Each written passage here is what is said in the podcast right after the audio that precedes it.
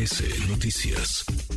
Le agradezco estos minutos a José Monroy Sorribas, integrante del equipo de abogados de la ministra Yasmín Esquivel. Gracias, eh, José. Muchas gracias, abogado. Buenas tardes. ¿Cómo estás? Al contrario, qué gusto, Manuel. Es un placer oírte. Igualmente. Y además poder platicar con tu público de un tema que ha sido verdaderamente inédito, polémico y controversial. Estoy a tus órdenes. Gracias, muchas gracias. Y además un tema que tiene mucho, mucho tiempo, ya son varios meses. Ahora, por lo que escucho, esto, esta determinación de una jueza de la Ciudad de México sería eh, definitiva, inatacable. Sí, mira, Manuel, el tema prácticamente empezó a, la mitad de diciembre del año pasado, cuando uh, la ministra Yasmín Esquivel, pues con un legítimo derecho levantó la mano y dijo, yo aspiraría a presidir eh, la Corte, el Pleno, en el entendido, Manuel, que el Pleno tiene 200 años de existencia, lo han integrado 500 varones y jamás, hasta ahora con la ministra Piña, ha sido una mujer. Bastó eso para que se le viniera encima un tsunami, déjame llamarlo así, de ataques en donde el eje principal era la autoría de una tesis que ella presenta para obtener su grado de licenciatura. Y ahí empieza el San Quintín, porque de alguna manera eh, hay voces pues calificadas, ¿verdad? que de alguna suerte entienden que esto no es pues un juego y que no se puede cambiar las palabras por cambiarlas o darle de repente facultad a órganos que no están facultados para poder emitir un dictamen que pueda anular, imagínate nada más, un título o eventualmente una cédula profesional. ¿Qué fue lo que hizo la ministra, la entonces alumna, hoy ministra? Defenderse en la vía del derecho, que es en donde ella se ha movido prácticamente toda su vida.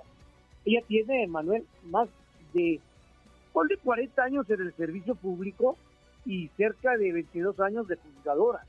Ha sido magistrada agraria, ha sido presidente del Tribunal Contencioso Administrativo de la ciudad, ha sido ministra, pero no lo ha sido nada más porque ella aplicó. No, ha habido congresos locales y federales que validaron esos nombramientos, que auscultaron, que le hicieron desde luego todas las preguntas que te puedes imaginar y que pasó todas las pruebas. Entonces, pero, entonces, ¿qué pasó? ¿Qué pasó? Porque eh, dice una jueza, esto es una decisión, digamos, eh, tomada ya, es una decisión inatacable. Revisamos y en efecto Yasmín Esquivel escribió su tesis de licenciatura, no la robó, no la copió, no la plagió. Pero entonces, ¿qué pasó? ¿Qué, teoría tienen ustedes de lo que de lo que sucedió? ¿Es una andanada? ¿Es una andanada que se lanzó para evitar que ella eh, llegara a presidir la Suprema Corte de Justicia de la Nación? ¿Basada en qué? ¿Basada en algún argumento o es, o es una guerra, una guerra negra, una guerra sucia en contra de ella? Pues mira, me estás haciendo una de las preguntas más inteligentes y más interesantes en este caso. Nosotros creemos que sí hay, por, por suspicacias fundadas, creemos que sí hay una dosis de carácter político. Por ejemplo, cuando el abogado general decía, abogado Conchi de la universidad, es que no nos dio tiempo de festejar. La pregunta que nos hacíamos es, que, perdón, ¿qué va a festejar el abogado? Es decir, hay una serie de elementos, el comité de la FES no quiso recibir, ni el comité de ética de la UNAM, las pruebas de documentoscopía, las testimoniales, las confesionales, la de grafoscopía, de literatura, de hermenéutica, la línea del tiempo. Es decir, tenemos una serie de elementos y por esa razón abrimos un juicio en, eh, en este caso, en materia civil, en la Ciudad de México, y presentamos todas estas pruebas. No importa si nunca has escuchado un podcast o si eres un podcaster profesional. Únete a la comunidad Himalaya. Radio en vivo. Radio en vivo. Contenidos originales y experiencias diseñadas solo para ti. Solo para ti. Himalaya. Descarga gratis la app. Y al terminar de presentar las pruebas, evidentemente la jueza Manuel pues dictamina que es una sentencia definitiva e inatacable. Nosotros queremos esta sentencia ponerla como una prueba superviviente ante el Comité de Ética de la UNAM para que esto sea verdaderamente el cerrojo de un asunto que pudo escalar a niveles muy delicados.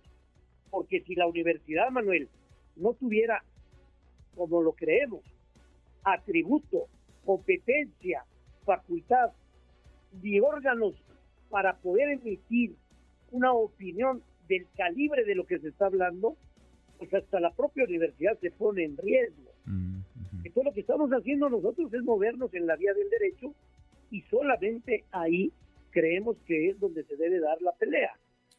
Pero ustedes llevarán esto a la, universidad o esto le llegará a la universidad, por supuesto ya lo habrán leído, ya se habrán enterado, pero ustedes lo van a llevar como argumento ante la Universidad Nacional, ante este comité de ética.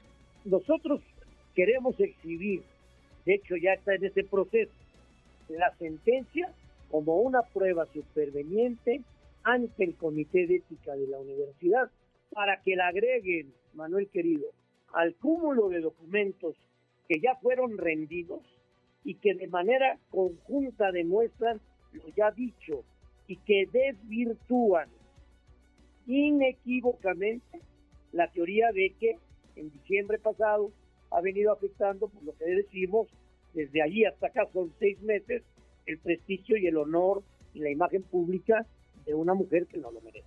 Bien, pues queda ahí entonces el, registro, queda ahí esta determinación de una jueza de la Ciudad de México, una jueza que dictamina que la ministra Yasmín Esquivel no copió, no robó, no plagió su tesis. Vamos a ver qué sigue en esta historia ahora en la cancha eh, de la universidad. José, te agradezco, gusto en saludarte. Gracias, Manuel, un abrazo cariñoso y solamente reiterar el principio del derecho, el respeto al derecho a todos es lo que nos conviene para la gobernabilidad de este país y aquí resolvemos que la autoría de esta tesis es de Yasmín Esquivel. Un abrazo cariñoso, Manuel. Igualmente, muchas gracias. Redes sociales para que siga en contacto: Twitter, Facebook y TikTok. M. López San Martín.